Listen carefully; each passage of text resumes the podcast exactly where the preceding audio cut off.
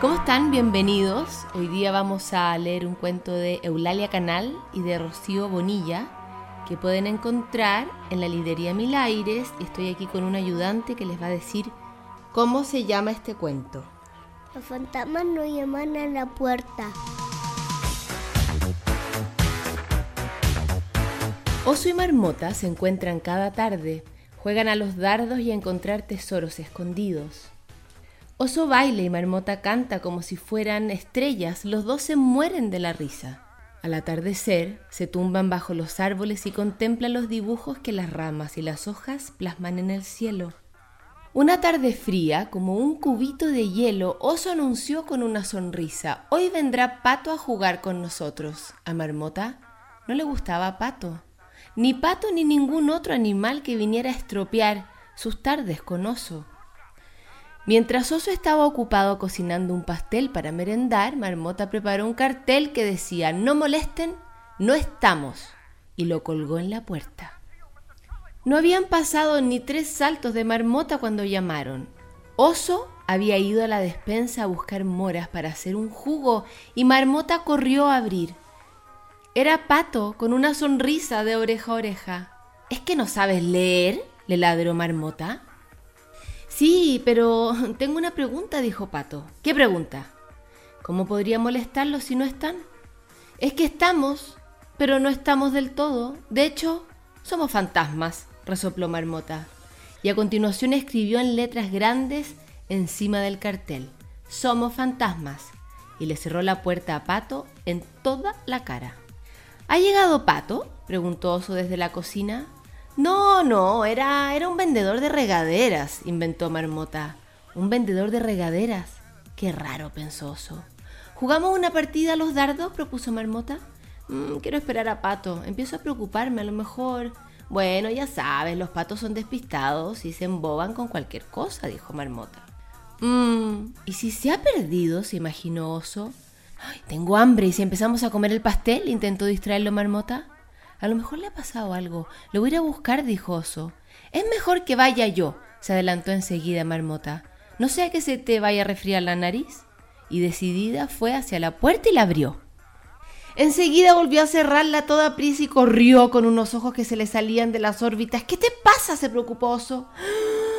Intentó decir algo Marmota, pero no pudo decir nada y al final dijo, es un tanfasma. Pues sí que estamos bien. Primero un vendedor de regaderas y ahora un fantasma, exclamó Oso. Voy a ver qué pasa. Oso abrió y creyó que había un mono de nieve, pero cuando se acercó reconoció que esos ojitos debajo de la nieve eran de su amigo y exclamó, Pero, Pato, ¿qué haces aquí sin llamar a la puerta? Es que tengo una pregunta, pero no quería molestar, se explicó Pato. Una pregunta, dijo Oso, cogiéndolo en brazos. Si ustedes son fantasmas, ¿cómo es que yo los puedo ver? ¿O es que yo también me he vuelto un fantasma? Eres el fantasma de Marmota, en todo caso, se rió Oso. El oso tapó a Pato con una manta y mandó a Marmota que le trajera una taza de chocolate bien caliente. El crepitar del fuego y el susurro de los copos de nieve llenaban de calma el atardecer. De repente, una sombra bailó en la ventana y Marmota chilló. ¿Lo han visto? ¿Qué cosa? preguntaron distraídos Oso y Pato. Afuera se oían unos pasos sobre la nieve. Los tres animales vieron pasar una sombra, como un relámpago, y otra que se escondía con ojos de espía. Las sombras se movían con un rumor silencioso cuando llamaron a la puerta. No abras, que son ellos, suplicó Marmota. ¿Ellos? ¿Quién? preguntó Pato. Los tanfasmas.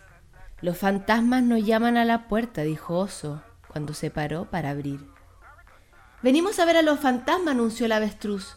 Rana había visto el cartel y había hecho correr por el bosque la noticia de que en casa de oso habían fantasmas. Los animales, que no habían visto nunca ningún fantasma y eran muy curiosos, fueron corriendo a cotillar. Pasen, pasen, río oso. Marmota les va a dar una buena merienda y yo les voy a explicar la historia de los fantasmas.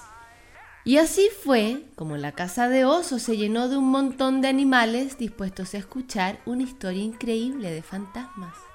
Oso, marmota y pato se encuentran cada tarde, juegan a los dardos y a encontrar tesoros escondidos. Oso baila, Marmota canta y Pato pregunta como si fueran estrellas. Los tres se mueren de la risa.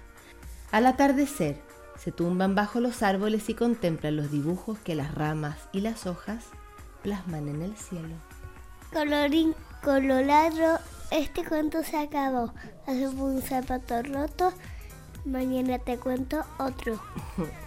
Termina así Los fantasmas no llaman a la puerta, un libro de Eulalia Canal Rocío Bonilla que pueden encontrar en la librería Mil Aires. Y también pueden ver algunas ilustraciones y un pequeño video en arroba popupcuentos en Instagram.